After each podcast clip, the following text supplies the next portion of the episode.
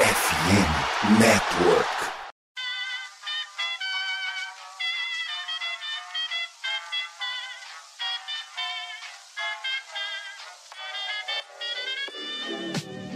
Mais uma rebatida forte. E ela tá fora daqui! Uau! E ela disse adeus. É home run! Aquele abraço.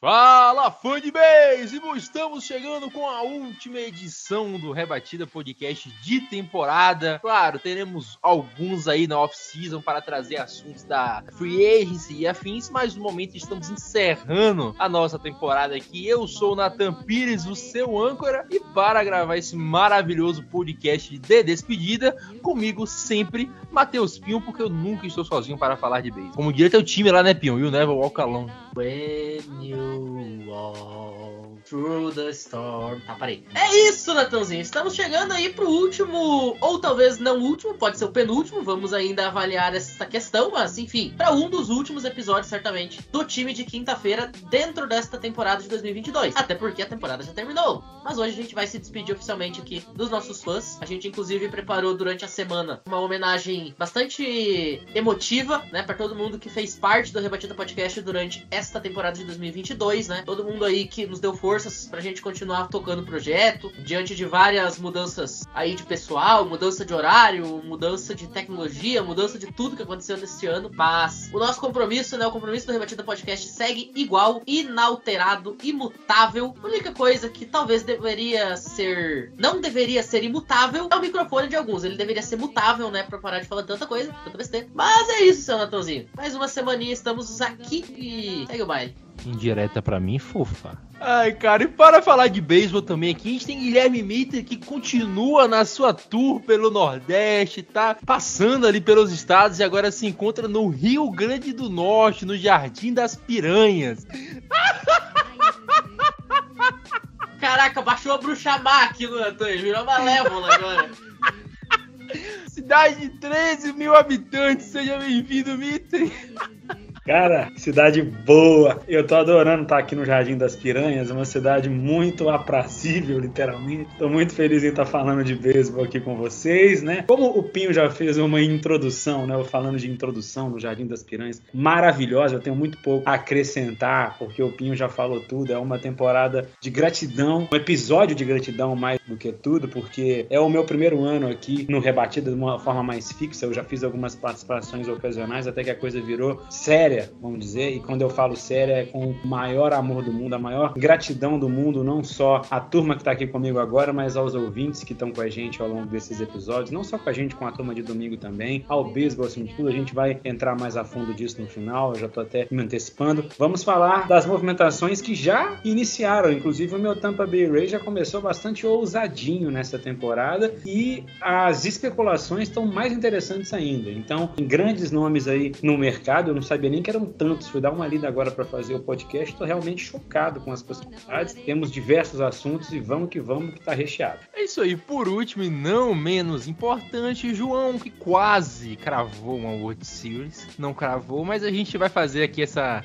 a nossa união e vamos comprar uma camisa do Joey Voto pro João, porque homens bonitos merecem camisas de beisebol. Bom crepúsculo para você que nos ama, nos deseja, nos divulga, nos tolera, diz que nos odeia, mas não nos tira do ouvido. Sim, eu tô copiando o xadrez verbal, porque eu só escuto isso além da rebatida. Uma boa noite para todo mundo, boa noite Natan, Gui, Matheus. É sempre uma alegria estar aqui com vocês para falar de beisebol e ainda mais falar de beisebol quando o assunto não é sério. Porque esse não é um podcast sério, a gente não vai falar de muita notícia, mas vocês vão ter algumas análises e algumas coisas que são boas. Natan, Diga aí. basi- basicamente, basicamente, o senhor João Oliveira, na sua introdução, encarnou esta música aqui, que já que naquele clima meio cachorro grande, né, só músicas de bandas gauchescas, algumas das principais do rock gaúcho, o João foi isso aqui, ó.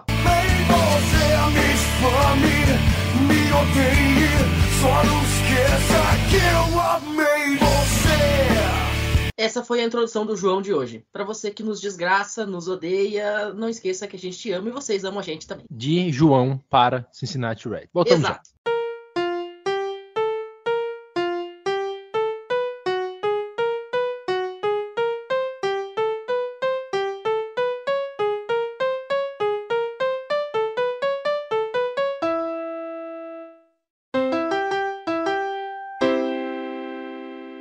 Chegando aqui no primeiro bloco, a gente tem que falar do que de mais importante temos, né, meu bi? Hoje não é jogo, não é nada do tipo. A época, né, Joãozinho, que o Scott Boras ele mostra quem realmente manda na liga. Ele puxa assim o negócio de fantoche, bota o Manfred embaixo. Ele já, já ratificou mais uma vez que ele quem manda nessa tal de Major League Baseball. A gente tem que falar dos free agents, da agência livre, chame como você quiser. Agora é o período mais louco de todos, onde alguns torcedores, como o João, do Cincinnati Reds, se afogam em lágrimas e lembra que o time dele não tem dono, o time dele não tem dinheiro e não tem perspectiva de futuro contratando. Se não for por prospecto, não vai para frente. E se você torce por é, D-backs, Pirates, qualquer outra coisa do tipo, você se enquadra aqui. Ou alguns de nós iremos nos iludir, como eu, Augusto Edgar e algumas outras pessoas, achando que o time vai trazer alguém e não vai trazer ninguém. E no final, se tu torce pro Dodgers, tu vai comprar quem tu quiser e a vida vai seguir em frente. Mas tu não vai ganhar anel. É uma época muito boa de estar vivo. Eu estou aqui na expectativa que o Aaron Judge vá para o Giants. E não tem como, né, Mitra? A gente conversou bastante aqui antes de começar o podcast. Não tem como começar a falar de free agents sem falar de Aaron Judge. Eu comentava antes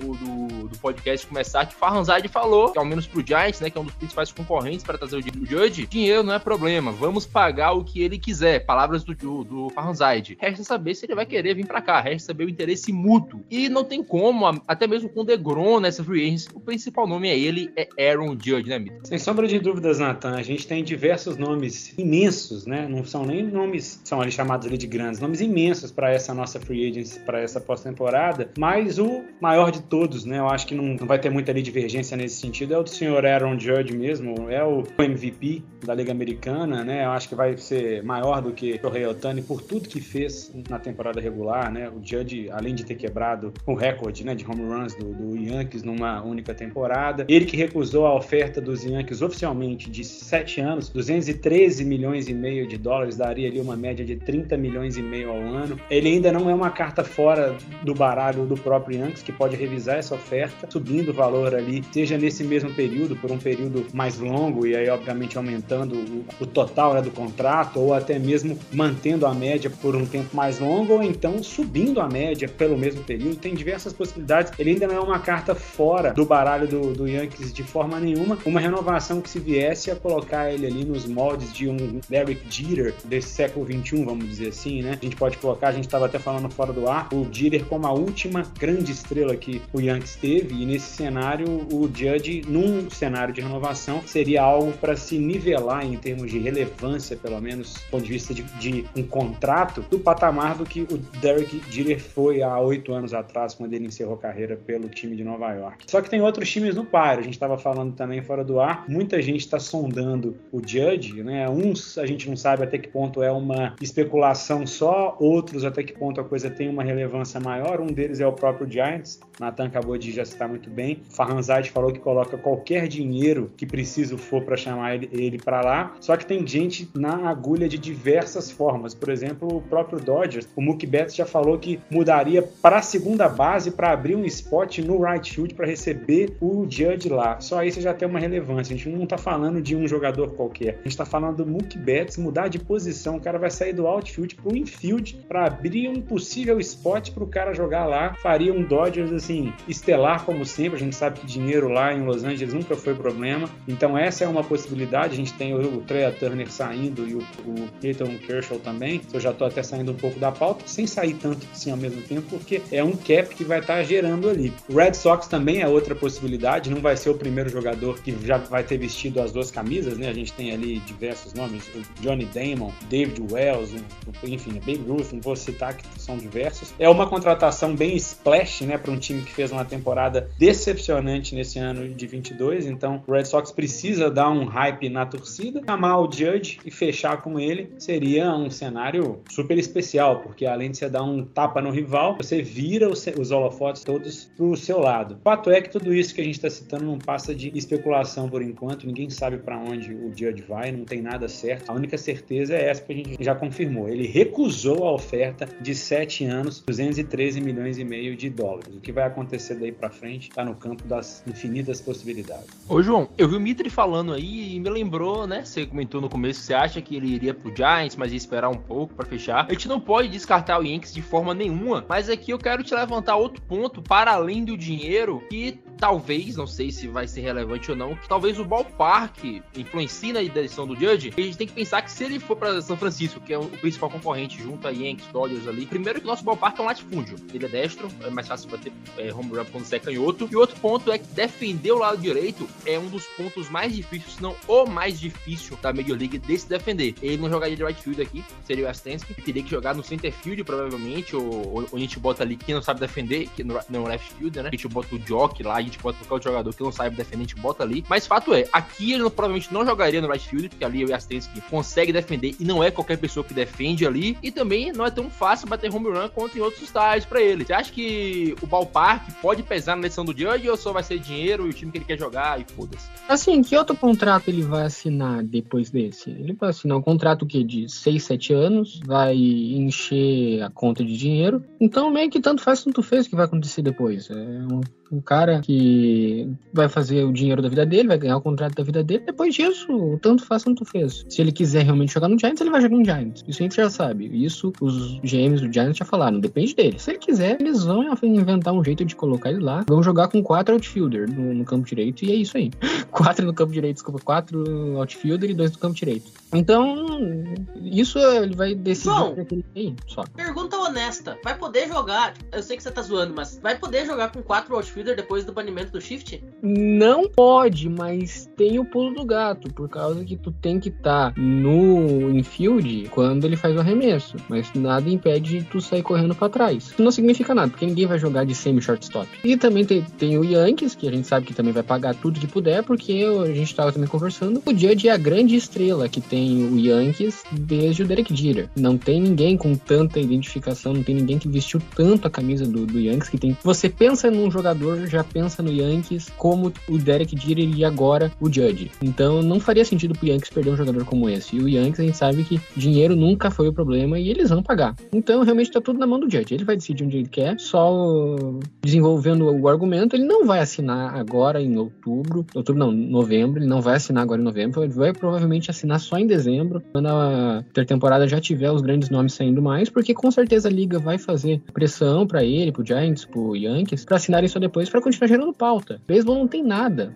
nessa época, só a especulação. Se o Judge estiver no mercado, tem especulação. Se acalmem com essa situação. O Judge só tem dois lugares que ele pode ir, é o Giants e o, Yankees. Nenhum outro lugar vai conseguir convencer e só a gente só vai descobrir isso lá para frente. Não é problema para agora. A gente tem outros jogadores que são muito mais prováveis para assinar agora. É isso, né, Pinho? A gente tava falando do Judge, a gente continua falando de Judge, a gente falou de Judge o ano inteiro e totalmente merecido, é o MVP da Conferência Americana. Se a MLB tivesse só um MVP, ele seria esse MVP. O Judge fez a temporada acima de qualquer repreensão. Então, é uma temporada, como diria Vitor Silva, né, do Oilers, inenarrável. A temporada que fez de Yankees. O ele vai receber um contrato mais do que merecido. Pra minha felicidade, o Giants tá perseguindo esse contrato, mas a gente sabe que todo mundo, o João falou que só acha que ele vai pra, ou pra Yankees ou pra Giants, mas a gente sabe que todo mundo, até como o próprio Parlay falou, todo mundo tem dinheiro vai atrás dele. Se tem dinheiro pra pagar, você vai atrás, que ele é um cara que, se os 10 anos que ele quer não se pagarem, 7 vão se pagar, 8, a maioria do contrato vai estar tá pago. Ele vai ser um cara que vai te produzir e vai, e vai ser bom. É o principal nome que a gente tá olhando. E o Matheus falou lá no nosso grupo do Rebatida que o empresário dele disse que sempre vai dar a chance do Yankees igualar a maior oferta. Então vai ser o que o João falou, né? No final,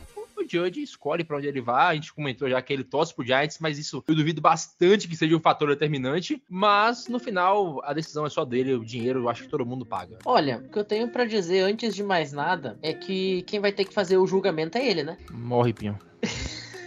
Mas agora, falando sério, a gente tem que considerar alguns detalhes, tá? Primeiramente, questão de time mesmo. Olha, eu acho que não tem meia dúzia que iriam atrás. Por um fator muito simples. Grana. Meu time, para pagar o Aaron Judge, teria que vender todos os outros jogadores. O do João nem se fala, que consegue ser mais pobre do que o meu. Vai ter que vender o time. É, inclusive, vai ter que vender a franquia, por sinal. Eu, em vez de o Judge ir jogar em Milwaukee, o Judge vai ter que virar o dono do Milwaukee e jogar pelo lucro que vai ganhar. É nesse pique. Essa questão do Judge, ela fica muito restrita a algumas equipes. Vocês já citaram quais são elas. E vamos lembrar, a gente todo ano tem um time pagando muito mais do que um jogador devia e fazendo das tripas coração para isso. E não dá certo. Cara, tem casos inúmeros disso. Vamos dar nome aos bois? Carlos Correia, por exemplo. Carlos Correia fez a segunda melhor temporada da vida dele, Pinho. Mas não levou o time a lugar nenhum. Esse é ah, mas ele, ele não joga só. Ele, ele por ele jogou por ele. Mas, e- mas esse é o ponto. Ele não levou o time a lugar nenhum porque o time é o Twins. Mas é aí que eu quero chegar. Todo ano tem um time que paga muito por um jogador e ou o jogador flopa ou o time flopa. Não é assim que acontece? O Texas Rangers, por exemplo, pagou uma fortuna. Foi,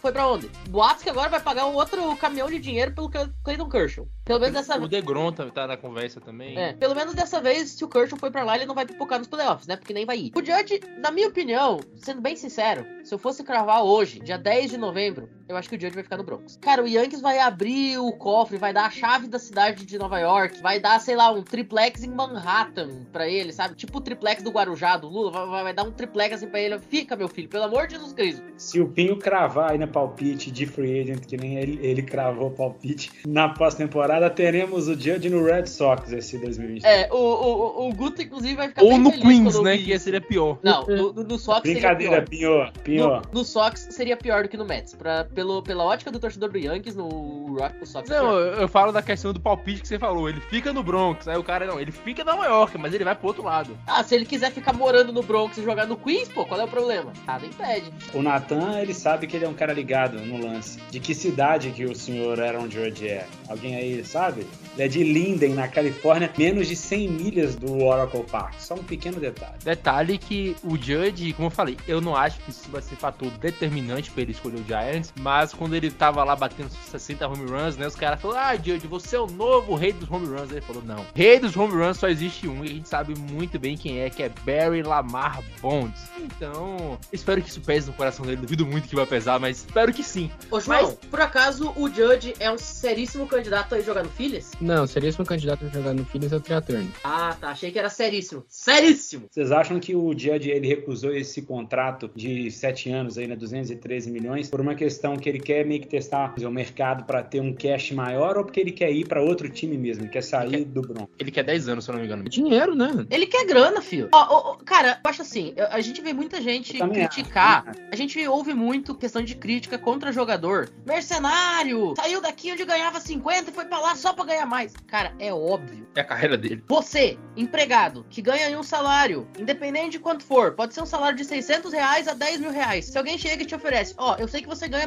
1.200, que é o salário mínimo. Vem aqui trabalhar comigo, ganha 2.400. Você vai ficar por amor à sua empresa? Não fica, cara. É a mesma coisa o jogador. O Aaron Judge. Agora eu não vou lembrar. Se vocês souberem o contrato que tinham oferecido e que ele rejeitou, me lembrem. Mas enfim. Foram 7 anos. se eu não me 7 engano. anos, 213 milhões. 7 Tá, anos. 213 milhões dividido por 7 anos, vai dar aí tá, algo na 30 casa de milhões e 20. meio. É, 30. 30 30 milhões e seria meio. 210, né? Perfeito. 30 milhões por ano. Cara, beleza. É uma grana considerável. É óbvio que é. Resolvia a vida de todo mundo. 30 milhões de dólares por ano. Só que, se você tem a oportunidade de, num ano, ganhar 30 milhões de dólares pelos próximos 7, e você pode, de repente, com, com o seu trabalho durante aquele ano, catapultar isso pra 50, 40, 45, é óbvio que o cara vai fazer. Mas é óbvio! E foi exatamente o que o Judge fez. Ele não rejeitou a proposta do Yankees porque eu quero sair do Bronx. Não, com essas cores eu não jogo mais. Tô cansado de jogar aqui nesse time. Odeio a cor branca com listrinha preta. Não, cara, ele fez isso porque ele achava e ele sabia que ele tinha qualidade pra com o trabalho dele em 2022 ganhar mais- muito mais dinheiro. E vai acontecer exatamente isso. Não sei se vai ser na Bahia de São Francisco, não sei se vai ser na Califórnia, não sei se vai ser em Los Angeles, não sei se vai ser em Nova York, não sei se vai ser em Boston, não sei se vai ser em Marte, na Lua ou em Júpiter. Mas vão pagar mais do que Vai 30 ser em. Tampa, na Califórnia. Tampa na Califórnia para é, Vocês não lembram do último programa, não, que eu falei? sim, sim. Tampa na Califórnia. Tampa na Califórnia. É, cara, vai acontecer, ele vai ganhar mais do que 30, não sei aonde, mas vai. E é por isso que ele testou o mercado. Não tem nada a ver com o fato de ser o Yankees ou não ser o Yankees. Ele vai, rece- vai receber 8 anos, 300 milhões, uma média de 37,5. Você imagina isso, você ganhar 6 milhões a mais do que a sua proposta inicial por ano. Cara, é surreal. É óbvio que o cara vai fazer isso. É lógico. Assim, cara, qualquer um dos 8 bilhões de pessoas na face da Terra, se tivesse essa oportunidade de se provar durante um ano que merecia ganhar Tá mais, bom. vai fazer. Agora a gente tem que chegar em outros caras, né? Que não é, só- não é só de Aaron Judge que se vive o cidadão. Eu vou chegar no outro ponto meio polêmico aqui da Free depois a gente dá um recap geral para não ficar falando de jogador por jogador. Que é, João Oliveira, o melhor jogador do beisebol quando saudável. Quando saudável, a gente indiscutivelmente sabe que o melhor jogador do beisebol se chama Jacob DeGrom. Só que Jacob DeGrom negou oferta do Mets, como ele já tinha dito que faria no meio do ano, se eu não me engano. E agora, questões, né? É, é, surgiu boatos, ah, eu não vi se foi ele que falou, se empresário, se alguém falou. Surgiu boatos no Rangers, eu não vi qual foi a relação, o que aconteceu de fato, mas existe boato ligando o Rangers a Jacob DeGrom. Ele pode ficar em Nova York, os caras sim, dinheiro infinito. Tem um cheat lá do, do GTA, né? Dinheiro infinito, pode fazer o que quiser, pode contratar o DeGrom, mas uh, resta saber se o para onde o DeGrom vai também. O que ele quiser, alguém vai pagar. Eu, como eu disse, o DeGrom deve ganhar, se o Chester ganha 42 por ano, o DeGrom vai ganhar algo perto disso. Então, né, João, até onde vale a pena confiar no DeGrom? A gente sabe, saudável, indiscutivelmente no DeGrom, como jogador da liga. Indiscutivelmente, todo mundo aqui concorda, a gente até falou sobre isso esses dias, que o DeGrom é um fenômeno, é sensacional, joga para um absurdo, mas vai ficar saudável? Vai valer os 40 milhões que você vai pagar? Tu vai pagar 40 milhões para jogar 15 jogos no ano? Fica o ponto e eu não pagaria o DeGrom. Eu sei que ele é o melhor do mundo, o melhor isso e aquilo, mas não pagaria. Assim, eu acho que a gente tá até conversando sobre isso mais cedo. Tem poucos arremessadores que a gente pode dizer com certeza que quando eles jogam, o time ganha. Poucos. A gente pode citar Corbin Burns, a gente pode citar Zach Kelly, a gente pode citar quem mais? Freber Valdez. A gente pode citar Verlander esse ano, exceto na World Series. Verdade. Mas o DeGrom, ele pisou no montinho, tu sabe, o Mets vai ganhar. Ele só precisa de duas corridas, ele vai te entregar uma vitória. O DeGrom vale qualquer dinheiro qualquer coisa que tu oferecer não é caro demais pro DeGrom. O problema é que ele não joga. O ombro dele é feito de farofa. O cara simplesmente não consegue jogar mais de 150 entradas no ano. Como é que tu vai pagar um jogador desse que a qualquer momento sabe que ele vai quebrar? E ele vai quebrar. 35 anos de idade, ele já passou da época que os glóbulos vermelhos dele conseguiam regenerar direito o músculo. João, Acontece mais isso. podemos dizer que o ombro do Jacob DeGrom não está produzindo hemácias? Podemos. Do jeito que ele já deve ter feito tanta cirurgia, naquele, tanta injeção naquele negócio, quando ele se aposentar, aquilo lá vai ficar rígido, ele não vai se levantar o braço. Abraço, Paulo Antunes. Tem que pagar. O Degrom é um caso assim, tem que pagar. 45 conto, né? Tu tem que pagar, se ele quiser ficar. Eu não pagaria também. Pelo risco, eu acho que pagar mais de 40 em qualquer jogador, ele tem que ser nível Mike Trout e não quebrar. Eu não tenho o que fazer, tem, tem que oferecer esse dinheiro pra ele, porque ele é o melhor jogador do beisebol em muito tempo. João trouxe um fato aí, né, Pinho? O DeGrom, ele tem três temporadas da vida dele que ele arremessou mais de 150 entradas. Em nove jogadas. Então, um terço da vida dele só que ele arremessou mais de 150 entradas. O número bom de starts com pitcher na temporada são 30. O DeGrom fez isso quatro vezes na temporada. Então, a gente sabe que ele é saudável. Quando ele arremessou 100, 200 entradas as duas vezes na vida, foi saindo duas vezes. Ele arremessou uma temporada para 1.70 de areia. E eu reforço o que eu disse antes. Saudável é um espetáculo. O problema é jogar. E o que o João falou é fato. Ele falou antes de começar o podcast aqui. Ele tem duas temporadas úteis aí no auge. Porque, velho, você arremessar uma change a 90 milhas por hora, 92, a vida cobra. Deus não te dá hack de graça, não. Quando você usa hack no GTA, você não ganha conquista. É o que acontece com o Degrom. Eu acho que pra contratar o Degrom, como eu falei, eu não, não pagaria. Eu acho que tem que ser um time com cheat de dinheiro infinito aí. Yankees, Mets, Dodgers. Eu só queria pontuar pra gente fazer um comparativo. Verlander tem 39 anos. O Kershaw tá indo pra última temporada dele, porque ele não aguenta mais. Ele tem 35 anos. O DeGrom tem 35 anos. Assim, o DeGrom não é jovem como a gente pensa. Cara já, já tá velho. Ele vai quebrar. Ele, tem mais dois anos de vida útil, tá? Não é saudável o que ele faz. O corpo não ah, consegue. Então, a gente tem que pensar que ele vai jogar mais dois anos e tem que pagar esses dois anos. O problema é que carne é bobo nem nada, ele vai pedir um, um contrato longo. Nem tanto pro salário, mas um contrato longo. Nessa questão de análise de pitcher, eu sempre costumo usar alguns termos que até acho que vale o adendo aqui. Pra explicar exatamente a questão da longevidade do arremessador. Por que que às vezes, por exemplo, a cirurgia de Tommy John, por que que ela acontece? Por que que o cara estoura os seus ligamentos? Porque a média de um jogador, de um arremessador numa partida, 80, 90, 100 arremessos, né? Depende muito de como ele está no jogo. Vamos colocar uma média de 90, tá? Ou vamos colocar uma média de 100 pra ficar mais fácil de fazer o cálculo. São 100 arremessos num jogo. Cada arremessador ele vai fazer em, em média 30 jogos na temporada. 30 vezes 100 são 3 mil. Só aí já deu 3 mil arremessos fazendo exatamente o mesmo movimento. Ou movimentos parecidos, né? Porque, enfim, é, a diferença da bola muda, mas 3 mil arremessos. Isso sem contar treinamento, isso sem contar dia a dia. Então, é por isso que muitas vezes o cara ele acaba torrando o seu, o seu braço. Por que eu tô falando disso? Vamos relembrar. O Degrom, ele é um cara de 34, 35 anos de idade, dependendo da sua interpretação, né? De- Deixe aí, enquanto você está ouvindo isso, você me diga se você é time Natan ou é time João nessa discussão. Mas enfim, o cara já passou dos 30, não é mais criança. Você fazer uma carga de 3 mil arremessos por jogo, mais o seu dia a dia, pra um cara de 34 3 mil arremessos por jogo? é, 3 mil arremessos numa temporada. É. Pô, 3 mil arremessos no jogo é incrível, né? Mas enfim, Entradas longas, né? Entradas É. longas, sabe como é que é? Mas enfim, você ter aí uma carga de 3 mil arremessos num ano, fora treinamentos e dia a dia, pra um cara que já não é mais guri, explica muito o porquê do Degrom ter sofrido com todos esses problemas físicos com o passar do tempo. Vamos lembrar, ele chegou a arremessar a 102 milhas por hora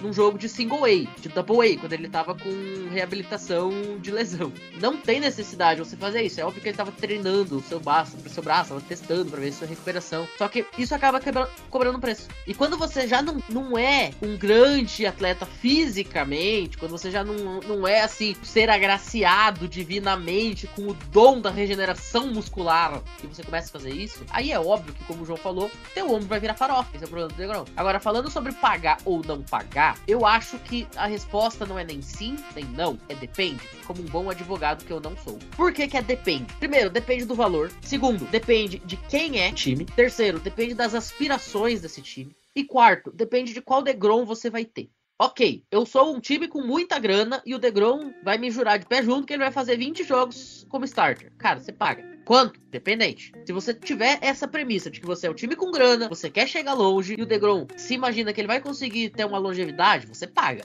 Agora, eu sou um time que já tá ali mais naquela pindaíba, né? Meio de tabela. Já começa a ficar meio engraçado se você paga ou se você não paga. Ah, não. Eu acho que o Degrom vai fazer 10 jogos e vai se quebrar de novo. E tá me pedindo 50 milha. Cara, ninguém vai pagar. Então, assim, a questão maior pra fechar é: não sei se vai ser o Mets, não sei se vai ser o Rangers, não sei quem vai ser. Mas o time que efetivamente der um contrato ao Degrom vai ter que pensar nisso. Aonde eu quero chegar, qual Degrom eu vou ter e qual o risco que eu tô disposto a pagar. Até onde, fazendo uma referência à célebre música do Paulo Ricardo que embalou o Big Brother durante vários anos, qual é o risco que você tá, tá disposto a correr, né? Até onde você quer chegar. É isso que o, que o time que quiser o Degrom vai ter que pensar. Mitre, às vezes eu acho que existe uma força no universo que deixa as coisas balanceadas, né? Porque imagina se o Degrom. Sim, é se chama tanto. Perfectly balanced as all things should be. Se ele fosse monstruoso assim como ele é e jogasse que nem o Sandy Alcântara, porra, dá 100 milhões por ano aí, foda-se, ele merece. Mas a gente tem que botar, de certa forma, a gente tem que ponderar, né? Se você paga o Degrom, se não paga, como eu falei pro Pinho, falei pro João, pra mim eu só pagaria se meu time tivesse dinheiro infinito, como o Mets. Se fosse o Dodgers aí, que você segura o Degrom e fala, bota ele pra jogar em setembro. Aí você aquece ele pros playoffs só. E aí pronto, temos o Degrom. Mas fora isso, Mitri, você que torce pro incrível tampa da Califórnia, a gigantesca tampa da, da Califórnia. Você gosta de falar dos pitchers aqui, a gente quer saber como você, como você avalia a situação do Degrom, né? Porque eu falei, velho, você lançar uma change-up de 93 milhas, 92 milhas, não, Deus cobre o preço, velho. Deus dá, o, o diabo tira. É um negócio assim que não dá, pô, é complicado. Grandes frases do ateu Nathan Pires. Natan, você é um cara inteligente, você sabe, né? Existem analistas da MLB dizendo que o Giants está sondando o Jacob DeGrom. Tava lendo uma matéria da senhora Maria Guardado, do site, inclusive o site oficial da Major League Baseball. O DeGrom tá no radar. Não vou dizer que tá, já teve nenhuma conversa mais oficial, até porque eu não tenho essa informação mesmo, mas a gente sabe o que? O Carlos Rodon já deu o opt-out, ele não segue pro ano que vem com os Giants. O time tem por uma cultura ali, o Natan vai saber falar muito melhor que eu, ter um, um coace, vamos dizer assim. Ano passado teve, eu tô aqui dizendo ano passado, an- ano passado mesmo, né? 2021. O Kevin Gausman, que de certa forma revezou a posição de ace com o caso lá né, do, do Logan Webb, né? O Kevin Gausman foi jogar no no Canadá com o Toronto Blue Jays, isso aí todo mundo sabe, mas o Logan Webb continuou. Em 23 ele vai continuar e é plenamente factível que o DeGrom continue por lá e faça um, um coace caso as bases financeiras e salariais e contratuais se acertem. O Giants tem um um salary cap, né, por assim dizer, a gente sabe que não funciona igual. FEL não tem exatamente um, um- um teto salarial, tem uma multa que time que tem dinheiro, como o próprio Giants tem, para eles não quer dizer muita coisa, e vai ficar ainda melhor, porque o Jock Peterson vai sair, a gente já citou o próprio Carlos Rodon. O Peterson não fica, muito provavelmente, o Nathan pode até me corrigir melhor, já tem algum martelo já batido em relação a isso. E outra coisa que ninguém está citando, o Giants sabe manter um pitcher saudável. É um negócio que eles sabem fazer. Quais são os pitchers que jogaram, os grandes pitchers que jogaram em São Francisco que sofreram de grandes lesões? O Kevin Gausman teve um grande ano lá, assinou um excelente contrato com o Toronto. O Logan Webb fez um ano extremamente produtivo, fica para o ano de 23. Não vou entrar no mérito se ele jogou bem, eu tô falando que ele jogou de fato. Jogou bem pra caralho. Claro que jogou, eu tô entrando mais no mérito de estar saudável. E o Degrom ir pra lá pode mudar de áreas. E a gente tava falando antes, até joguei essa pergunta no ar. Por que que o Judge não quis a proposta do Ian? Vocês todos falaram que era por questão de grana. Eu também concordo. Mas o caso do DeGrom, eu acho que não é grana. Ele não quis aceitar a proposta do Mets, deu esse opt-out no salário de quase 33 milhões. Não é por grana, porque isso ele já tem demais. Eu acho que a cota dele de Mets já deu, tá lá a vida inteira, desde 2010. Ele quer ir para um time que seja contender, ele quer ganhar um anel. Então, para mim, o caso dele não é grana, questão de opinião. Não tô dizendo que eu tô certo, mas para mim ele quer jogar para um time que ele possa ganhar um título de World Series. Não acho que seja grana variável dele. E nesse caso, o Giants pode ser uma possibilidade, por que não? Cansou do Mets, tem o Scherzer lá, ganhando um super salário também. Acho que ele não tá com clima de fazendo frente a um cara estelar do nível de um Scherzer, com a relevância que ele tem. É uma questão de o Giants analisar se compensa a variável de estar saudável. Isso a gente já tá cansado de dizer ao longo de podcasts e podcasts e podcasts. Mas que eu vejo um fit dele na Califórnia, eu vejo. Natan, o que você acha? Vai diz. Ô, Mitri, uh, só um detalhe que você falou aí do Jock Peterson, só pra gente fechar aqui. E uma outra coisa, eu não tava falando tanto de Giants, porque só ia ficar o programa inteiro falando de Giants, que eu deixei mais pro meu programa, pra não ficar falando, ah, o atrás de todo mundo, porque o Farhanzade falou. Você é bom, você tá na Free a gente vai falar com você, porque a Free vai ser, vai ser movimentada e a gente tá querendo contratar. Então, conversar ao menos com os caras, o Giants tá lá. Eu não queria entrar no mérito, porque todo mundo já está em cima. Mas sobre o, o DeGrom, cara, tem uma curiosidade sobre o Carlos Rodon, inclusive. O Carlos Rodon, ele nunca tinha feito a temporada na vida de mais de 30 starts. Ele fez a primeira vez aqui esse ano. E você até falou, a gente, a gente consegue manter os pitchers saudáveis. Acho que tirando o Tim Lincecum, né, que teve os problemas de lesão por conta da mecânica dele, era inviável ele teria esse problema em qualquer outro lugar. Nathan, Tim Lincecum também conhecido como pai de Rodrigo Fidal. Também conhecido como pai de Rodrigo Fidal. Ele teria esse problema em qualquer lugar. A mecânica dele é absurda, absurda. Não tinha como ele se manter por muito tempo com isso. Mas Giants de fato consegue manter seus pitchers saudáveis. Só que o ponto é, o Farranzard ele tem uma política de não pagar longos contratos, tal, isso e aquilo. Claro, o Judge vai fugir de sessão, por isso que eu falei, é tão absurdo que ele é. Eu não vejo o DeGrom aqui por outros motivos também, cara. A gente tem um grande pitcher para chegar aí, o maior prospecto de pitcher da história do Giants, que chama Kyle Harrison, tá para chegar. Eu não vejo por que investir tanto em pitcher agora, sendo que a gente já tem uma rotação sólida. Logan Webb é o nosso ace, o Logan Webb tem 23 anos, é 24. Tem Kyle Harrison para chegar e temos três pitchers aceitáveis ali pro resto. E eu acho que o, o principal problema do Giants atualmente é a rebatida. Montinho a gente vem bem nos últimos anos aí, melhor a bullpen, melhor a rebatida. Eu acho que o dinheiro no Degrom seria não jogado fora, porque o Degrom é espetacular, mas eu acho que não seria a prioridade do Giants agora. Você do Rodon que ele vai embora, o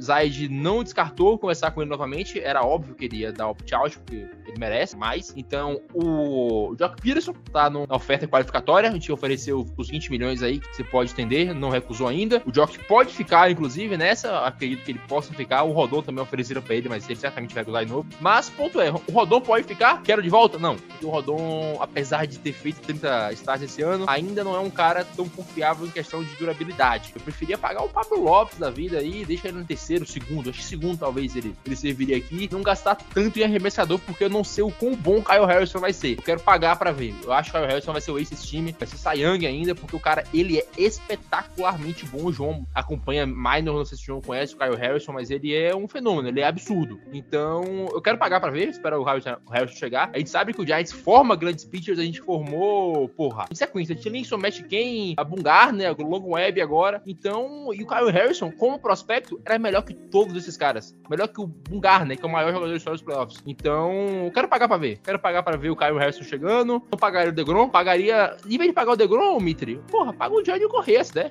Paga os dois. Tá com dinheiro pra gastar? E um detalhe é que o Giants vai passar 70 de, no payroll, 70 milhões. Ou seja, dá pra gastar 150 milhões aí tranquilamente. Tranquilamente. Eu concordo com você. Quem sou eu para falar também que você tá falando alguma bobagem? Você é o especialista em, em São Francisco Giants aqui. A questão né, do DeGrom, ela passa muito por isso, assim. Será que vale o quanto pesa, especialmente com a idade dele, né? É um sacrilégio falar isso de um pitcher que tem um ERA né, como ele tem quando ele joga. O que o João tava falando, é um cara que quando sobe no montinho, gente já sabe que ele vai ganhar. Apesar que nessa pós-temporada, exatamente quando ele e o Scherzer subiram, foi quando os Mets perderam, acabaram saindo do wildcard para esses últimos playoffs. O que a gente pensa é que eu acho que não tem como fugir do que o próprio Nathan estava dizendo. O Giants tem outras prioridades hoje e elas hoje elas residem muito mais em ataque do que em ter que evoluir o corpo de pitcher, especialmente com um bullpen sólido também igual tem. Eu acho que o DeGrom vai acabar fechando de fato com um salário alto, isso não vai ter como escapar, mas acho que o Giants não vai ser esse time, vai acabar sendo com alguma outra franquia, talvez um Dodgers, não sei. Ele tem fit para muito time, né? O, o DeGrom tem fit pro time que ele quiser, mas eu acho que o Giants não vai ser essa franquia que ele vai acabar fechando para jogar 23 não. Tá com quase 35 anos e eu acho que um, um elite, né, um pitcher destro sempre tem espaço. Agora, qual time vai ser segue uma incógnita. Eu, se eu fosse fazer uma aposta quem vai chegar com mais bala na agulha, eu vou fugir, eu não vou sair daquele trivial de, de Dodgers e Yankees e, e Red Sox, não. Acho que vai ficar entre esses. É isso, eu quero até pedir desculpas por ter falado demais do Giants, mas é inviavelmente todos os episódios de Free Agents você vai ter que falar muito do Giants, porque vai ser a Free Agents mais movimentada da história da franquia, segundo os insiders, segundo o próprio GM, porque a gente não tem time pra entrar em campo agora. Caso vocês não saibam, o Giants não tem jogador suficiente para montar um time e jogar. Acabou muito o contrato. Mas pra gente finalizar aqui esse papo de Free Agents, João, a gente não falou de muita gente importante, né? Nimo, Swanson, Alexander Burger, Straight Turner. Dá uma passadinha, todo mundo falar um pouquinho aqui desses outros nomes, pra onde você acha que vai, os nomes mais importantes, a gente, esse bloco aqui de Free Agents. Aí listando rapidinho, os principais jogadores que a gente tem na Free Agency, tirando o Judge e DeGrom, que a gente já citou. Tem o Trey Turner, que é o melhor shortstop da liga e tá batendo Free Agency. Um cara que vale muito a pena e o time que pegar resolveu os problemas do infield. É um cara que é nesse nível. A gente tem o Carlos Correa, que ninguém aqui precisa ser lembrado do quanto ele é bom. Ele ficou escondido no Twins porque o Twins é ruim, tá? Não, não tem outra palavra, o Twins é ruim. Mas rebateu 30%, tava lá. Ele foi o saco de lixo dourado entre os outros sacos de lixo. Tem o Carlos Rondon, que é o melhor arremessador canhoto da última temporada e tá livre no mercado. Justin Verlander, a gente tem Chandler Bogarts, carregou o time do Red Sox nas costas no ano passado. Fala, Você viu o que, que o Scott Boras falou sobre o Xander Bogarts? lá vem. Não, e, e detalhe, isso não é eu falando, tá? Literalmente o Scott Boras, ele falou, abre aspas, AK, dono da liga.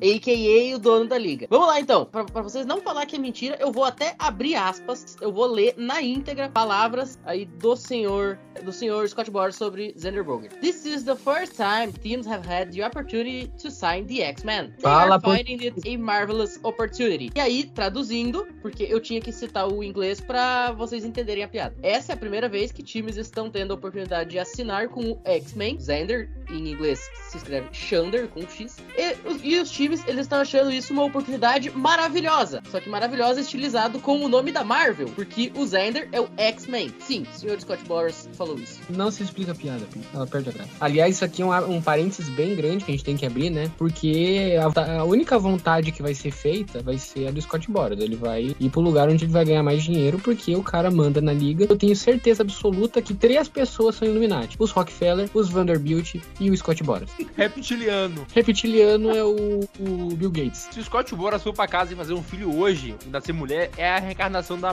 da Rainha Elizabeth. Se for homem, é o Lázaro lá que matou e correu pra floresta. Pra vocês terem uma ideia, na última off-season, ele fez um bilhão de dólares em acordos fechados. Que matou e correu pra floresta, cara. Se isso não for Rio, nada mais é. O cara meteu um Lázaro no meio do Scott Boras. Ô, Pio, seu time também não é um time que a gente espera que faça grandes movimentações no off-season, apesar de que faz alguns movimentos bons, inclusive ter conseguido o Hunter Renfro do, do Red Sox até hoje não faz sentido pra mim, mas existem uns bons movimentos, mas a gente não tem que se ater agora nos grandes nomes, né? Tem até o Contreras, que o João não, não falou, e a gente tem que lembrar. É, é, é do Tommy bom. Verdade, ainda tem o Contreras, ainda tem o Martin Perez, ainda tem o O José Abreu. Peterson, que é um bom jogador, o Nathan Elvalde, que é um pitcher bom pra entrar ali na terceira rotação. Começador que sai do Red Sox é porque é ruim, porque se fosse bom ficava lá porque o time precisa. Tem ainda o Corey Kluber, Muito nome grande. Muito grande. Tem vários nomes grandes, ó. Tem assim, Anthony, ó. Anthony Rizzo, José tá Abreu, Martin Perez, que o, o João já até citou, Josh Bell, Anthony Rizzo, Jameson Taylor. Tem muito nome grande. Nossa, essa free agents vai ser frenética. É, e meu tampa da Califórnia vai atrás. Jack Greinke, que foi um uma ótima adição pra qualquer time. Se a gente Justin Verlander, se a gente tivesse em 2014, imagina Zack Greinke e Justin Verlander no mercado. Clayton Kershaw. E Clayton Kershaw, cara, imagina isso em 2014. Que loucura que ia ser. Swanson não é um cara que a gente fala tanto porque. Mas é um cara que merece. O cara já tem um anel recente, tem 29 anos só, um shortstop, é uma posição premium, tá no mercado. Ele tem idade pra poder jogar em quase qualquer time. Ele não é o shortstop melhor do universo, mas é um shortstop com anel. Jogou É que- com o Fred Freeman. Já que o Natan pediu pra eu falar do meu time, eu só tenho dois comentários rapidíssimos. Primeiramente, time que quer shortstop, William Adams tá no mercado, tá? Eu não tô acreditando que o Bruno vai fazer isso. A vozinha abaixando foi o melhor do comentário. William Adams aparentemente está no mercado. Quem precisa de shortstop, Uma ótima E outra- oportunidade pra conseguir o seu shortstop com 30% de strikeout. aí você imagina, mesmo sofrendo 30% de strikeout, ele ainda bateu melhor do que todos os jogadores do Reds. Nossa. Ah, pô, parabéns! levou pro pessoal, levou pro coração. Ele vai pra Boa. passo fundo, vai dar um boné envenenado. Se ele rebater pior que qualquer jogador do Reds, ele tá abaixo da Mendonça Line. Ah, tá. É, o Solano rebateu 30%. Solano não merece esse time. Concordo? Volta pro Giants, meu querido. Não sabe defender, tem DH agora. Pode voltar. Mas enfim, ma- mas enfim, além aí dessa questão do, do William Dummies, outro jogador que também vai movimentar a- aparentemente aí a free agency dos Brewers é o Corbin Burns, né? Cara, o que, que meu time tá fazendo? A vozinha abaixando é o melhor do comentário. tá voltando O que normal. meu pô. time tá fazendo, cara? Cara, vai ser uma tá fazendo? troca de gênio igual foi a troca do, do Josh Hader, cara. Vai vir um jogador que vai mudar a história do Brewers, igual foi a troca do Hader. O que meu time tá fazendo, cara? Enfim. Por isso que o Fidalgo não quis gravar hoje. Cara, inclusive eu, eu, eu mandei pro Fidalgo mais cedo. E aí, Fidalgo, tá preparado pra não ver o Corbin Burns? Aí ele, sai, nem fala, nem fala. Cara, o Brewers, ele, de alguma forma, ele consegue a façanha de ir pra quatro pós-temporadas consecutivas, uma delas chegando no NLCS. Daí ele fica na última posição antes da zona de playoff. E de alguma forma ele ainda consegue ser um vendedor na free agents. Isso não faz absolutamente o menor sentido na minha cabeça. Passado, isso foi exatamente o Reds. Cara, não faz sentido, cara. Não faz sentido. Aí o David Stearns acabou de sair da franquia, né? O diretor de, de operações de beisebol sai do comando da franquia. Inclusive, quem quiser saber mais sobre isso, o último biblioteco a gente comenta. E a primeira providência é botar à venda William Dummies e Corbin Burns. Cara, como assim? Vem pro Giants, Corbin Burns. Cara, na boa, como assim? Você, tá- você- você vai abrir mão do cara que foi Cy Young dois anos atrás, um ano atrás, né? na- Na, na temporada anterior, a essa que acabou agora, e que ficou entre os cinco melhores arremessadores da Liga Nacional esse ano de novo. Mas enfim, Literalmente o Reds fez com o Trevor Bauer. mas enfim, chega de falar de, de Brewers, porque enfim, o meu time não vai trazer ninguém que presta e ainda vai vender o que tem. É, cara, é deprimente. Ah, só pra finalizar aqui, Mitri, no Corbin Burns eu pagaria, viu, o que tu quisesse. Eu dava Golden Gate pro Brewers pra ele vir pra cá. Você Cara, pegava, o Burns- você pegava a Golden Gate e botava lá em Milwaukee, do lado do Cara, estádio. Eu vou fazer uma aspa forte aqui, tá? Hoje, dia 10 de novembro de 2022, eu, fosse GM de um time, pagaria o Corbin Burns e não pagaria o DeGrom. Isso é uma aspa forte pelo, pelo tamanho do DeGrom. Eu Mas hoje, eu pagaria o Corbin Burns e não pagaria o Jacob DeGrom. Eu acho que o único arremessador que tem mais valor hoje que o Corbin Burns é o Zach Allen, na Liga Nacional. Talvez, talvez. Nem, Eu acho nem, que nem nem o. Zach Eu Gallen, eu, nem- eu não sei se, se teria mais valor do que o Burns. Mas Eu acho que nem ele. Eu acho que o discussão. Burns hoje talvez seja o melhor pitcher ali, vamos dizer, disponível, se a gente pode colocar o Cobb Burns como oficialmente indisponível. Pra mim ele é maior do que o Jacob DeGrom e maior que o próprio Verlander. Verlander tem 40 anos. Eu não tô dizendo quem é melhor no conjunto técnico, mas eu tô dizendo a médio, longo prazo. O Cobbin Burns pra mim é o melhor pitcher disponível, já considerando esse cenário, né, Pinho? tô contigo. Gui. Tô contigo. Corbin Burns, pra mim, é o melhor pitcher disponível hoje na questão Tá do cômputo disponível geral da idade, Disponível. produtividade e potencial técnico. O pior de tudo é que é muito provável que o Corbin Burns vai parar no Cardinals, cara. Aí vai doer o coração do Pinho. O Pinho não Ah, aguenta. não. O, o Pio Fidalgo. nem tanto, mas o Fidalgo se mata. Nenhum dos dois volta pra poder gravar, nenhum até a volta do ano. Não, não volta, acho que não volta nem por rebatido. Ai, cara, vamos, vamos, vamos fechar esse bloco aqui de free agents. A gente até falou muito, mas é free agents, cara. Não tem como não falar muito, até porque é o começo. Se vai especular coisa, é só lego T na veia. Voltamos já.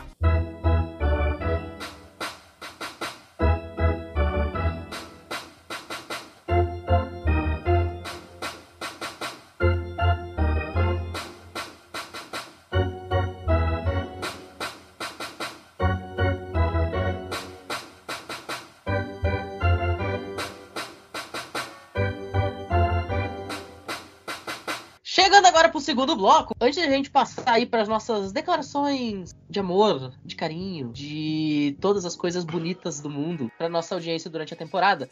Natanzinho, esse mês a FN Network tá com um negócio muito interessante, né? É uma divulgação dos nossos produtos da rede.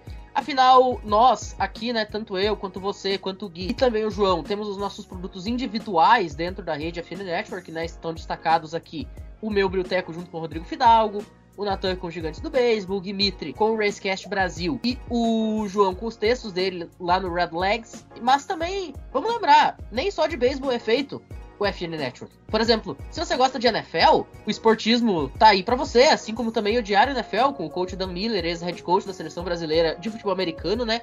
Ambos os programas focando na National Football League. Se teu negócio é basquete, no Aro, basquete inclusive tá começando agora, né? Então dá pra acompanhar toda a temporada desde o comecinho com o Nuaro. Outra liga que tá começando agora que também tem pra escolher aqui dentro do FN Network a NHL, né? Tem lá as meninas com o Tic Tac Go e também a rapaziada do Icecast para todo mundo que quiser acompanhar a National Hockey League, toda a repercussão completa. Temos também a partir aí das próximas semanas chegando o College Cast para falar dos esportes universitários.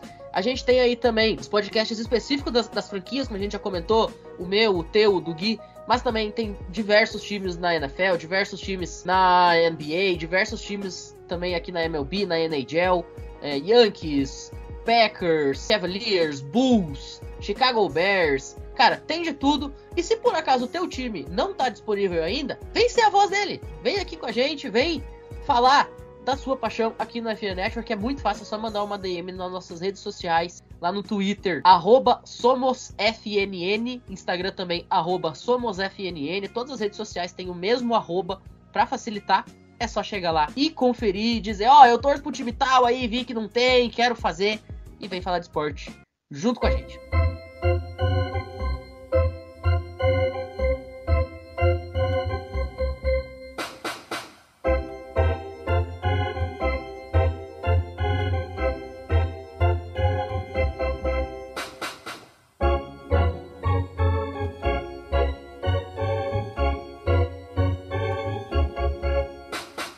Chegando aqui no segundo bloco, a gente está chegando, estamos chegando, não, chegamos, já passamos, já estamos no final da temporada agora só ano que vem. E nesse momento aqui, nós do Rebatida Podcast, capitaneados por Matheus Pinho, o gaúcho de 1,70m, é, resolvemos aqui nos juntar para fazer um agradecimento a vocês que estiveram aqui com a gente em toda essa temporada de 2022. Pessoalmente aqui para a galera do podcast, a temporada em si não foi grande coisa, o João só sofreu. Eu achei que meu time para algum lugar não foi. O time do Mitre apanhou nos playoffs, anotando uma corrida em dois jogos. Então foi uma coisa triste. O do Pinho deu um, um título de conferência nacional pro Phillies. Uma coisa triste para quem tá aqui nesse podcast. Mas para vocês, no geral, o beisebol é sempre uma coisa linda e nós preparamos uma pequena mensagem de Natal para vocês. Pois é, Natanzinho, a gente sabe que o nosso programa, na verdade, ele só existe por causa das pessoas. Né? A gente chega aqui para gravar sabendo que alguém vai estar tá ouvindo, né? Senão não faria nenhum sentido. Então, dito isso, a gente quer deixar uma homenagem muito singela a todo mundo que fez esse programa junto com a gente, né? Todo mundo que de alguma forma esteve presente, tanto ouvindo quanto participando. A gente teve um momento um pouco turbulento, né? Que a gente tava com pouca gente para fazer os programas e foi aí que se criou essa equipe que hoje grava todas as quintas ou todas as quartas-feiras, dependendo de quando a gente conseguir se unir. E a gente teve a participação especial de muita gente nesse período, né? Deixar uma saudação aqui, por exemplo, pro Michael Schumacher, não o corredor da Fórmula 1, o que participou em um episódio. Teve também o Pedro Galindo, teve o Elton, uma galera muito bacana que ajudou a gente aqui a não deixar o projeto morrer, assim também como todos nós. A gente conversava em off, né, João, sobre quando às vezes as pessoas acham que o beisebol é um esporte um pouquinho maçante, meio chato, demora demais para acontecer, mas ele é um esporte de grandes momentos, né? E grandes momentos, eles exigem grandes pessoas, grandes personagens, grandes protagonistas. É assim que a gente enxerga toda a nossa audiência, né? São grandes pessoas, grandes protagonistas desse produto que chega todas as semanas aos ouvidos deles, né? Se não tivesse quem escutasse, a gente ia estar tá só um, um bando de desocupado numa quinta-feira de noite falando com a parede sobre um esporte que não é nativo de ninguém que escuta, se você é brasileiro. É, a gente fica muito feliz de ter vocês escutando a gente até o final. Às vezes a gente brinca ou fala algumas coisas difíceis demais, mas a gente tá fazendo o que a gente ama. A gente sempre tenta melhorar, a gente tá sempre escutando o que vocês dizem, que a gente faz um episódio acima de tudo para vocês, pensando em vocês que estão querendo aprender mais sobre esse esporte e tem o Rebatida como a fonte de notícias de vocês. Por muito tempo esse foi o meu caso. Eu sei como é que é não conseguir acompanhar mais o esporte, porque simplesmente não consegue. Hoje, ainda bem, a minha situação me permite estar mais aprofundado nisso. Mas a gente sempre tenta dar o nosso melhor pensando em vocês, para vocês sempre entenderem disso, porque o beisebol não é só o melhor que esporte que existe, é uma das melhores coisas que existem. A gente depois que você aprende o que é o beisebol, você não consegue mais viver sem ele. Exatamente. E pensando nisso, a gente pediu para que cada integrante da mesa de sexta-feira escrevesse algumas palavras que quisesse deixar de homenagem tanto internamente quanto externamente. A gente não vai identificar cada um que fez, porque alguns são um pouquinho tímidos, mas algumas coisas que chamaram um pouco a atenção da gente, né, ao ler essas expressões de cada um, foi de gente aqui, cara, que literalmente é, enxerga o beisebol como uma forma de vida, né? Enxerga o beisebol como uma forma de sair da sua realidade ansiedade sufocante de poder ter um momento de exasperação, né? Ter um momento aí de esparecer a sua mente. E é o caso da maioria, inclusive, né? Eu me incluo nessa também. Chegar aqui toda quinta-feira para mim é uma terapia. É um grande prazer. Já desmarquei muita coisa para poder fazer o rebatida, por sinal. Teve um cara aqui que escreveu um negócio que eu achei sensacional e eu vou ler esse parágrafo íntegra. Olha só. Abre aspas. Fui uma criança como qualquer outra qualquer. Sonhei em ser presidente, astronauta, músico e muitas coisas mais. Um pensamento comum entre as crianças, principalmente as brasileiras, o sonho de ser um grande astro do futebol, apesar de amar o esporte, nunca me aconteceu. De alguma forma, aprendi a amar mais os esportes do que meus times. Talvez porque só torço para time ruim, ou talvez eu seja apenas um romântico apaixonado por contar as melhores histórias, sendo elas dos meus times ou não. Assistir aos jogos sempre foi um prazer muito maior do que jogar, pois de longe teria mais espaço para ver as grandes jogadas ou rir dos grandes micos. Cara, isso, eu acho que esse parágrafo ele reflete tudo aquilo que é o sentimento de todos nós aqui do Rebatida, né? A galera que cresceu sonhando em fazer isso, cresceu ouvindo e vendo os grandes personagens do jornalismo brasileiro, do jornalismo internacional até, no caso de alguns, e poder também, de certa forma, dar nossa contribuição e fazer parte disso é algo que, que sempre emociona todos nós, né, semana após semana. E um último comentário que eu quero deixar antes de passar a bola pro João fazer o encerramento, também é uma outra pessoa aqui do Rebatida comentou o seguinte, olha só. Solitário quase sempre é, mas numa dessas overdoses de solidão, que, que permite assombrar qualquer um de nós, me vi numa maré perturbadora demais. Tive medo, precisei de ajuda, mas aí é outra história. E naquela velha fórmula que para mim sempre costuma funcionar, encontrar algo novo, aparentemente interessante, que consuma uma boa parte do meu tempo livre, foi o que pode ter me salvado. Cara, imaginem o poder dessas palavras. E é esse o poder transformador do esporte, né? O esporte, ele é isso. O esporte, ele é um catalisador e é por isso que a gente repara uma parte da nossa vida todas as semanas aqui. Então, muito obrigado a todos vocês que nos ouviram a cada semana. E eu vou pedir uma salva de aplausos aqui para toda a nossa audiência, pode ser? Uhul! Muito obrigado por esses 2022 fantásticos e até o próximo ano. É, são os votos aqui da equipe do Rebatido. A gente não sai, tá? Vai ter rebatido até o final do ano, mas a nossa equipe especificamente saúda a esse 2022 a todos vocês. Guilherme Mitter não levantou a mão pra bater palma, ele tava fazendo assim na mesa. Tá, mas só pra gente terminar esse momento aqui, eu não podia perder a piada. Thiago Mares, ele, tem uma, ele posta uma frase direta no Twitter, eu não sei de quem é, mas certamente não é dele. Ele fala que o esporte tem o poder de destruir teu coração e reconstruir a tempo do início da próxima temporada. E é isso aí que aconteceu com todo mundo aqui, né? O Pinho ficou até o final, mesmo falando que o Bruce não iria. No fundo, ele acreditava que o Bruce conseguiria ir aos playoffs. O Mitri foi aos playoffs e perdeu. O Giants também, uma hora parecia que ia e não foi. O João, desde o começo do ano, começou tendo seu coração arrebentado. Mas. Freds KKK. Você aprende, né? A achar felicidade no meio do fracasso aí. Começa a olhar pro futuro, começa a olhar a Minor League. Então, o esporte é sensacional. No momento aqui, estamos tristes por nossos times não terem feito porra nenhuma, mas estamos felizes. Uma boa história foi contada pelo Astros pelo Phillies também, eles protagonizaram um final de ano sensacional. Os playoffs foram muito bons de se assistir. Então, depois que o Dodgers caiu, que eu não tinha mais ninguém para torcer contra, eu só vi como um bom amante do esporte. Então, foi, foi sensacional, né, Mitri? Foi. Eu tô ansioso pelo Spring Training. Eu só posso falar isso. Cara, assim, ó, eu não vou me estender tanto, porque o Pinho e o João, e até mesmo você agora falaram tudo em relação aos nossos ouvintes, que são a base que a gente tá aqui. É um, uma terapia, é um monte de coisa mas a gente está gravando esse programa, acima de tudo, para quem nos escuta e para quem espalha a palavra aí né, do Rebatida, entende o nosso, vou chamar de trabalho, mas o nosso esforço voluntário aqui, todo o coração para fazer o melhor dos nossos programas possível. Mas eu quero aqui fazer um agradecimento, obviamente, a, a quem nos escuta, como eu já falei, mas eu não quero me estender tanto nisso, que o Pinho já falou tudo e falou tão bem, o João também, mas me estender para poder acima de tudo aqui, agradecer a vocês, meus colegas. A gente já fez a nossa carta, já trocou entre nós, mas agradecer a vocês todos que são a base da felicidade, pelo menos da quinta-feira, né? Não só da quinta-feira, porque a gente acaba conversando durante a semana, o que a gente sente para poder gravar o programa na quinta, né? Eu tô, tô, a gente às vezes grava numa quarta, mas na grande maioria das vezes é na quinta. É uma coisa que me motiva a amar o, o que significa o, o beisebol cada vez mais. O beisebol é um esporte inacreditável. O João, o João ele falou uma frase que define tudo, eu não preciso nem dizer outra coisa, né? Não é um,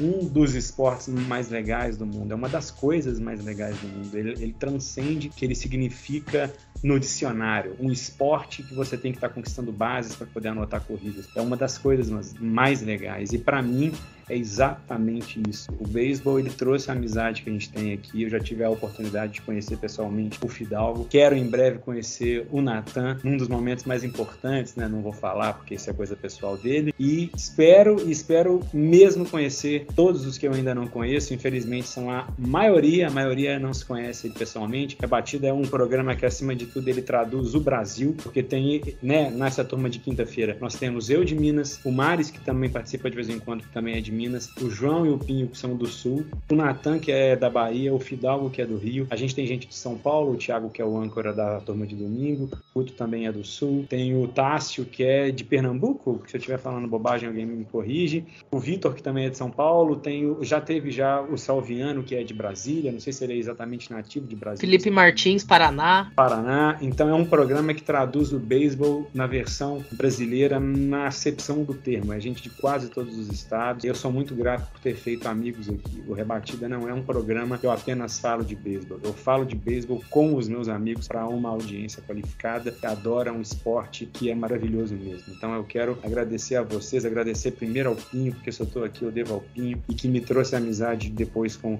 o Natan. A carta já, já fala tudo, né? Eu conheci tudo a partir do Pinho. O Pinho abriu as portas para mim. Ele foi ser âncora lá no do Rebatida, que virou depois o, o Natan assumindo o posto que ele exerce tão bem até hoje. O João é um cara que eu adoro, adoro as coisas que o João escreve, adoro o jeito que o João ele comenta. Eu agradeço de verdade a todos vocês e a gente siga essa parceria por muito, muito tempo, porque é uma das coisas que me faz mais feliz na minha semana. E essa amizade, ela transcende o podcast, ela é pra vida inteira. Salva de palmas para vocês, seus maravilhosos maravilhosos. Sabe por que a Rebatida é um programa de sucesso? Todo mundo quer montar um podcast fala, não, pô, eu quero fazer um podcast descontraído com os meus amigos, informação. E Rebatida, sem querer, a gente fez isso. Sem querer, simplesmente virou. Era, era pra ser um podcast sério, mas quando o Felipe saiu e eu tive que assumir, virou essa várzea que é. Mas tendo uma várzea, ainda assim, a gente tem um João aqui pra botar seriedade de vez em quando. Olha, eu vou agora fazer uma frase que vai ser bem encerramento. Quando na primeira temporada que eu assisti ano passado, eu não entendia como é que alguém aguentava assistir 162 jogos e ainda ter saco para querer ter o Spring Training. Hoje a coisa que eu mais quero é que comece logo esse Spring Training. Olha que tem Copa que é 10 dias, tá? E o que eu mais quero é Spring Training. Dane-se a Copa, cara. Epa. A Copa é o segundo maior evento esportivo da história da humanidade. O primeiro é todo dia quando o Giants joga. Mas, gente, muito obrigado a quem escutou esse ano inteiro, a quem vai continuar escutando ano que vem, quem vai parar de escutar que se dane. Mentira, amo vocês. Mas obrigado a Pinho por ter segurado o podcast quando eu não podia, senão ia ficar sem ninguém pra fazer. Tava estudando pro vestibular, o Pinho segurou. O Pinho que apareceu pra gravar do momento mais estranho possível, que eu acho que o Viano ficou doente, o Felipe ficou doente. Precisava gravar o podcast. Falei, bora, Pinho, gravar. João também, o Mitri, que não entraram porque eu chamei, entraram porque eram amigos do Pinho. Eram meus amigos, estão aqui. O, o João, na verdade, foi o Danilo que colocou ele aqui. Ah, foi? Não tinha ninguém mais para chamar e eu era o único que ele conhecia. Não sabia. Obrigado, Danilo. Ah, o Mitri aí que vai estar tá aqui no meu jantar de noivado tudo der certo, daqui a quatro anos vai estar aqui sendo padrinho no meu casamento, tocando bateria. A gente vai tocar um Velhas Virgens meu casamento, um Angra. E é todo mundo aqui, é uma coisa sensacional. O Matheus Pinho pode se despedir, que agora a gente encerra aqui esse nosso último, talvez, podcast da temporada 2022. A gente volta a gravar, a gente grava uma vez no mês até voltar a temporada. Perfeito, Natanzinho. Eu acho que eu já falei tudo que eu tinha para falar, né? Porque a gente sempre encerra agradecendo uns aos outros e também a audiência. A gente acabou de fazer isso frente à audiência de uma forma mais, uma forma mais especial que a gente vinha fazendo, né? Exatamente por ser um programa, entre aspas, de despedida da temporada. E entre nós a gente também já, já deixou lá os nossos votos de felicidade. Mas eu acho que eu quero fechar esse episódio fazendo uma última saudação ao ano em si. Cara, que temporada fantástica a gente teve a oportunidade de presenciar. Cara, a gente teve um ano em que aconteceu tanta coisa histórica, aconteceu tanta coisa incrível, tantos grandes momentos. Então é isso, cara. Eu acho que antes de mais nada a gente precisa fazer uma saudação, um agradecimento especial a 2022 e a Major League Baseball, que graças a Deus não seguiram adiante com aquela greve e que nos possibilitaram ter liga e de estar aqui falando groselha quinta-feira após quinta-feira. João, né? Um prazer sempre gravar com você, João. Você tira. Você, infelizmente, infelizmente, me desperta a vontade de escrever, porque eu, não consigo aceitar que tem alguém melhor que eu, então eu tenho que ficar escrevendo. Aí eu sou preguiçoso também, então eu não gosto. Então você me força a trabalhar, João. Parabéns. Mas muito obrigado por estar aqui com a gente. A recíproca é verdadeira, cara, porque eu também odeio quando tu lança alguma coisa escrita, por causa que eu sei que eu também vou ter que ir lá escrever para mostrar que quem é melhor sou eu. É isso, pessoal. Um grande abraço para todo mundo que escutou até aqui. Tudo que a gente falou é de coração, a gente faz isso aqui porque a gente ama. Tá aqui uma hora por semana, sempre falando desse esporte, pra gente não é um trabalho, é um prazer, porque a gente tá com amigos fazendo aquilo que a gente gosta.